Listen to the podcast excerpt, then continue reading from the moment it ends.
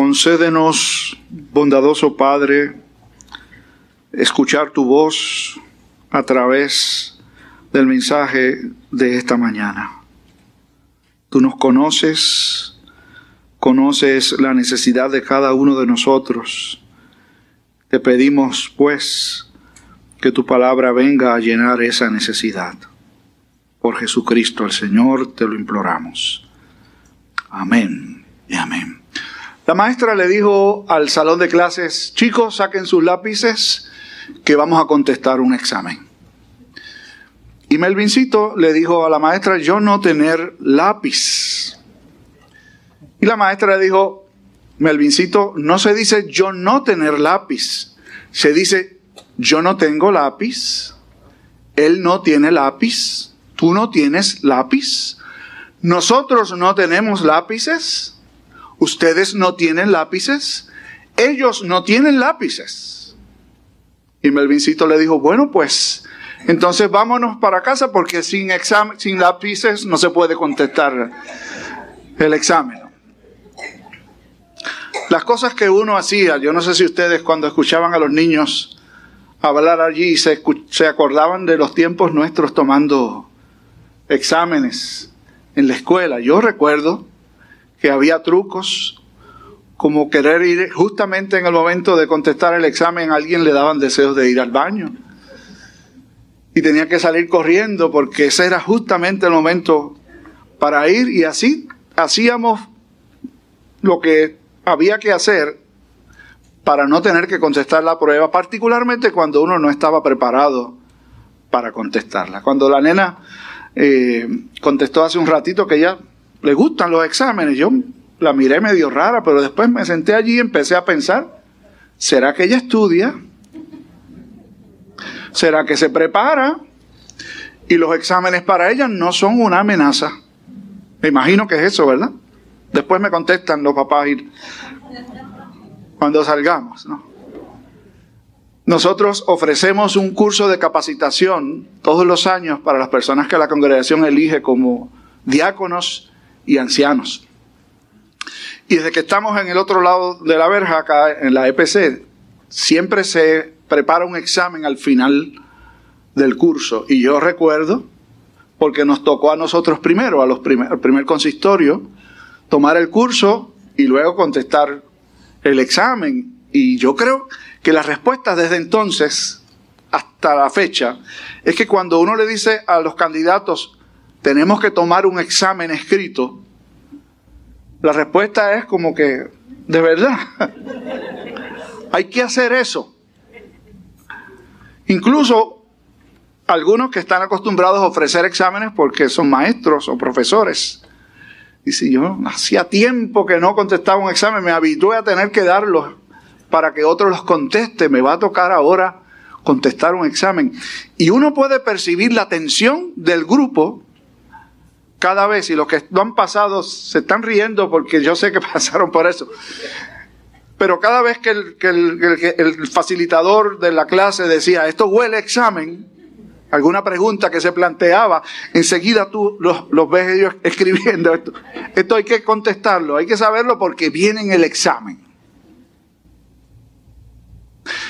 Jesús le hizo un examen a sus seguidores más inmediatos. En el Evangelio según San Mateo, pasa también con Marcos y Lucas, pero de una manera muy particular en Mateo, el ministerio de Jesús se segmenta en dos grandes partes. La primera parte del ministerio de Jesús llega justamente hasta los versículos que están antes de este texto. En esencia, Jesús desarrolló su ministerio en la región de Galilea y cuando le tocaba ir a las fiestas en Jerusalén, en Judea también realizó algunas, algunas milagros o señales y parte de su ministerio. Y en algunas otras ocasiones, como sucedió en el caso del pasaje que nos acompañó la semana pasada, Jesús se retira a una región que no pertenecía al pueblo israelita. Ahora vuelve a hacerlo, pero no ya a la región de Fenicia o, o la región cananea, sino que más directamente al norte. Cesarea de Filipos era una ciudad pagana, fuera del territorio judío. Y Jesús, interesantemente, se retira hasta ese lugar con sus discípulos. Y los retiros de Jesús tenían propósitos. En algunas instancias, sencillamente para descansar un poco del ajetreo de, de tener que bregar con multitudes constantemente. Y suceden eventos también en esos retiros de Jesús que están programados dentro del propósito de Dios, como fue el encuentro con la mujer sirofenicia la semana pasada. Este, eh, este éxodo de Jesús temporal tiene una intención clara y contundente. Debe servir, estar fuera del territorio, como un espacio para la reflexión profunda entre Él y sus seguidores inmediatos. Hasta ese momento, Jesús había cobrado tanta notoriedad que la gente literalmente hacía lo que fuera por llegar cerca de él, por tocarlo, por de alguna forma conseguir algún favor suyo. A ese punto llegó la fama de Jesús en un momento determinado. Así que él se aparta, por razones obvias, para estar un poco más relajado con sus discípulos y le hace este examen que ustedes ya escucharon cuando hablamos con los niños. ¿Quién dice la gente que soy yo? Y las respuestas ustedes las vieron. Juan el Bautista, que recién había muerto. Elías, Jeremías o alguno de los profetas. El resumen de la respuesta de la opinión de la gente es que tenían a Jesús en un sitial muy alto. No es como ahora que cualquiera es profeta y cualquiera es apóstol. Lamentablemente. En el tiempo bíblico, un profeta era una persona entre muchos apartado por Dios para ser su portavoz. Elías. Juan el Bautista, el más reciente Jeremías, otros profetas que pudieron haber mencionado, son tantos, pero pocos considerando el largo tiempo de relación de Dios con su pueblo.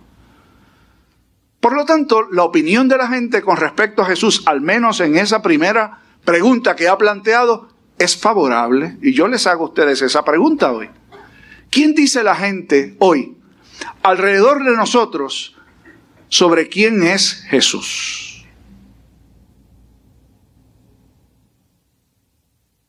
Muchos Jesús, uno podría decir que hay. Porque cada cual crea su propia imagen de quién es Jesús. ¿Y saben cómo nosotros creamos nuestra propia imagen de quién es Jesús? Conforme a nuestro parecer. Entonces, si uno es oscurito, Jesús tiene que ser negro. Si es más claro, Jesús tiene que tener, tenía que tener los ojos claros. Imagínate, ¿no? Si somos maestros, Jesús era un gran maestro. Y por allí seguimos, sin mencionar nuestros defectos, porque hacemos un Jesús conforme a los defectos nuestros. Es Jesús que es todo amor. Es porque a mí me gusta bastante brincar para el otro lado, ¿no? Brincar para el monte como hacen. Y ese Jesús que es todo amor siempre me perdona. Ese Jesús que es todo amor siempre me pasa la mano. Él me comprende. Él sabe que yo soy frágil. Él sabe que yo me equivoco con mucha frecuencia. Yo lo quiero tener del lado mío. Y por allí usted podrá seguir hablando de cuánto Jesús les pueda parecer. Yo recuerdo que quizás en una de las primeras reuniones de presbiterio que nosotros fuimos, estamos conversando en un lugar, el grupito de Puerto Rico que fuimos, y se nos acercó este pastor y nos dice, qué bueno que estén con nosotros. Yo llegué a la denominación hace muy poco tiempo también, nos contaba. Y lo más que yo aprecio, nos dijo, es que cuando se está hablando en una mesa acerca de Jesús, o se está hablando desde un púlpito acerca de Jesús, o se está hablando en un examen de candidatos acerca de Jesús, es el mismo Jesús, porque es el Jesús de la Biblia. En el otro lugar nos decía él, cuando hablaban de Jesús uno tenía que preguntarse de qué Jesús estarán hablando. Porque cada cual tenía su opinión acerca de quién es Jesús. Y lo peor no es eso. Lo peor es que nos creemos que ese es el verdadero Jesús, el que nos labramos en nuestra mente, en nuestra idea imperfecta. Así que pasaron esa parte del examen con buenas notas porque era fácil decir lo que la gente cree acerca de Jesús. Ahora venía la pregunta difícil. ¿Y ustedes y vosotros? ¿Quién decís que soy yo? Y el impetuoso Pedro, hasta el momento Simón, responde, tú eres el Cristo, es decir, el Mesías, el Hijo del Dios viviente. Y dio en el, en el clavo, contestó de manera acertada y correcta. Conocía la ortodoxia, es decir, cómo es que se tiene que contestar. La clave la tenía. Pero ¿de dónde la obtuvo? Como le decía a los chicos hace un rato, no fue de él, ¿saben? Él le dijo, bienaventurado eres Simón, hijo de Jonás. Oiga, eso tiene una carga. No le dijo, bienaventurado eres Pedro, o solamente bienaventurado eres Simón. Le dijo, bienaventurado eres Simón, hijo de Jonás. Lo cual implicó, implicó, bienaventurado eres tú, que vienes de esa estirpe, que eres un ser humano imperfecto, como tu padre también porque no te lo reveló carne ni sangre, es decir, no te lo dijo Jonás, tu padre, sino mi Padre que está en los cielos.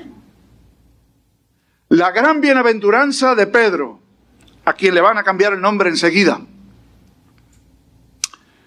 no es haber respondido correctamente, sino haber recibido la revelación correcta haber recibido de parte de Dios la respuesta correcta. Por eso Jesús lo llama bienaventurado, que era el estado máximo de gozo, de alegría. Saber que había recibido la revelación de Dios para responder a esta pregunta tan seria, tan importante y tan trascendente.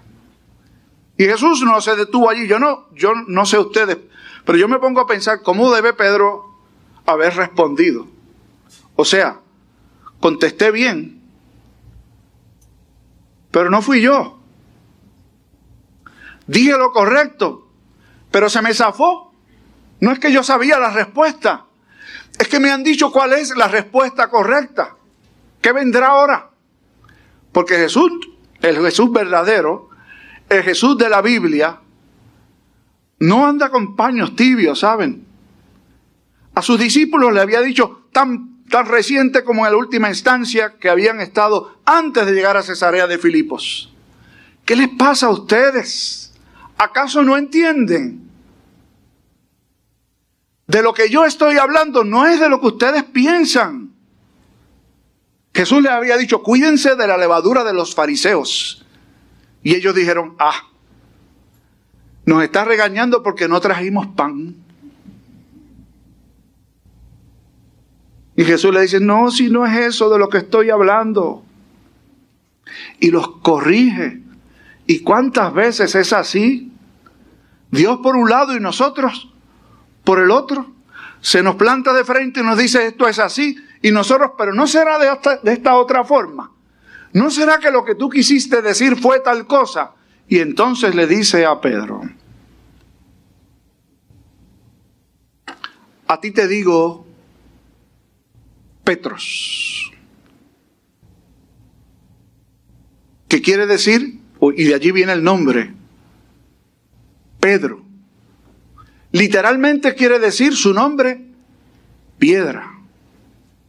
Que sobre esta Petra, roca, edificaré mi iglesia. A ti te digo, piedrecita que sobre esta roca voy a edificar mi iglesia. Ese es uno de los versículos más problemáticos a través de toda la historia de la iglesia, porque de allí parten muchas doctrinas que no necesariamente son las correctas. No se puede establecer sobre la base de ese texto bíblico una sucesión apostólica, siendo Pedro el primer papa. Eso no es lo que el texto dice. Lo que el texto dice es que Pedro es bienaventurado, pero él es nada más que una piedra. Y sobre el lugar que será fundada la iglesia del Señor, no es Pedro, es la roca, que en última instancia usted y yo sabemos que es Cristo. Pero Jesús más bien se refería en esa circunstancia a lo que Pedro acababa de decir, que Él es el Mesías, el Hijo del Dios viviente. Y sobre esa gran verdad, el Señor, oiga bien, el Señor, no Pedro, no los apóstoles, no la iglesia, no la tradición, Él iba a edificar su iglesia. Entonces Jesús aparece no solo como la piedra principal del fundamento, sino también como el Cristo, el Hijo del Dios viviente, es decir, el Mesías esperado, aquel a quien debemos mirar como la revelación última de Dios, sino también como el constructor de su pueblo, de su iglesia, que somos todos. Luego en una de las cartas de Pedro que entendió muy bien, yo, Pedro no, yo no creo que Pedro tuviera problemas con, con lo que Jesús enseñó, porque más tarde Pedro hablaría de Cristo como la piedra angular, el propio Pedro, y decía que nosotros somos todos piedras en el templo de Dios, que es su pueblo. Pedro era una piedrecita importante, ciertamente, ¿saben? Porque Pedro fue convertido en el líder de la iglesia del primer siglo. Y todas las referencias bíblicas que hay al listado de eh, apóstoles del Señor, Pedro lo encabeza. ¿Y usted sabe quién predicó el primer sermón de la iglesia? Pedro también. Pero ustedes saben quién fue Pedro, supongo.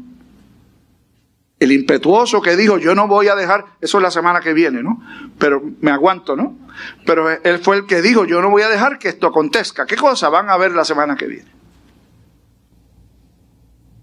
Y le dicen, le hablan fuerte, el Señor le habla fuerte.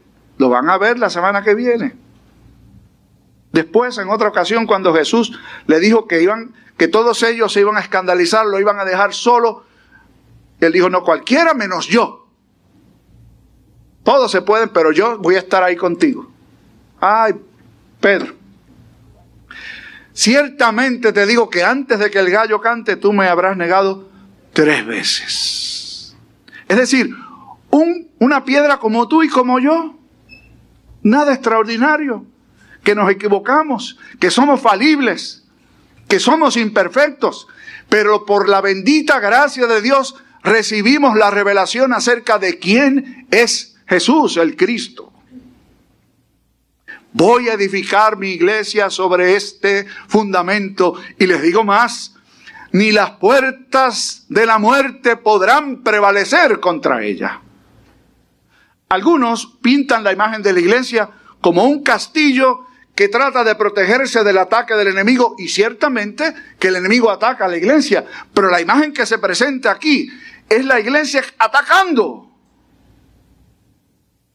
Las puertas no son de la iglesia, las puertas son del Hades, del lugar de muerte, del lugar de destrucción.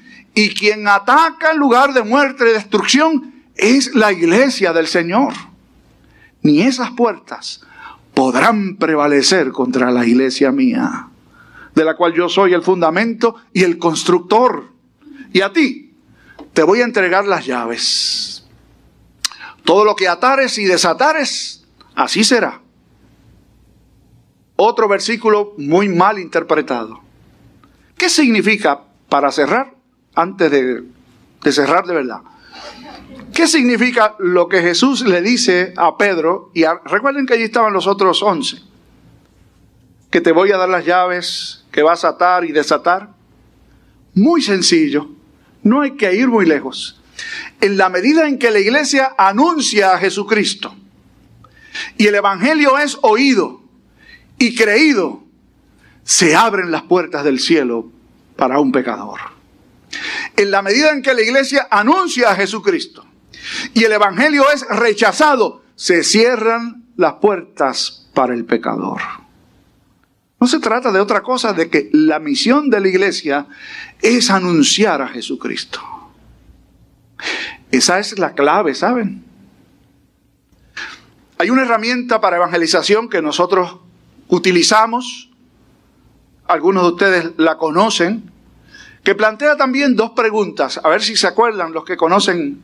¿Está usted seguro de que si muriera hoy va a ir al cielo? Esa es la primera pregunta. Eso está más difícil que, que quién dice la gente que soy yo, ¿sabe? Yo se la hago a ustedes hoy, aprovecho.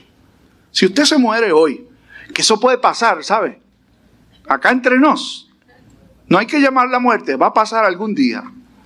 ¿Está usted convencido de que si muere hoy va a estar con el Señor en el cielo? Y a esa pregunta solo hay dos respuestas. ¿Sí o no? Porque quizás no es sí. No estoy seguro, no es sí.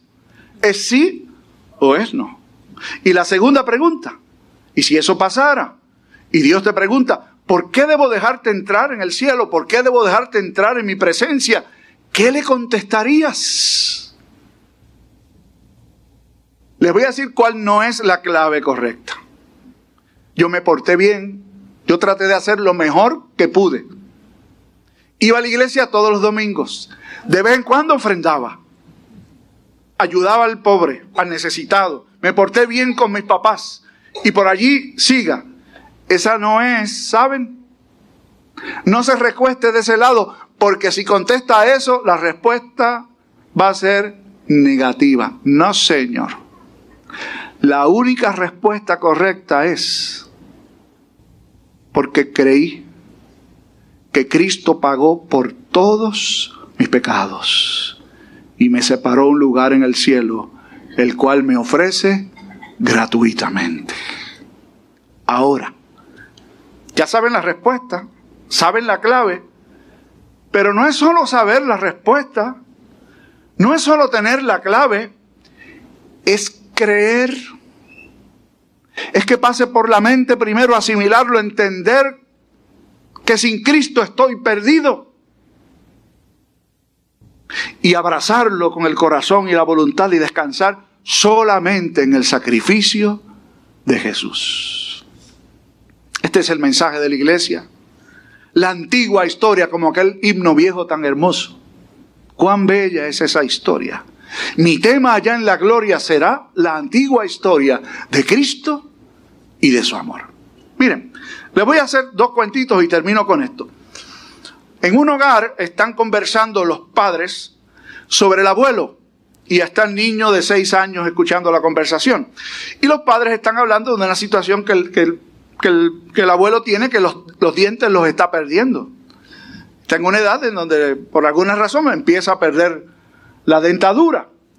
Y el niño de seis años que está escuchando la conversación y se le habían caído dos dientes. Les preguntó a los papás, ¿eso es contagioso?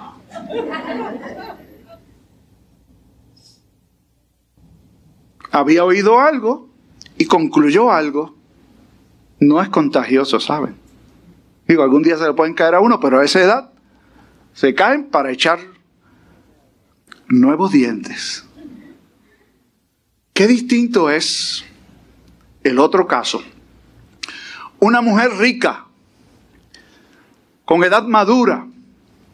En cierta ocasión una amiga le pregunta, ¿por qué tú ofrendas tanta cantidad para la iglesia?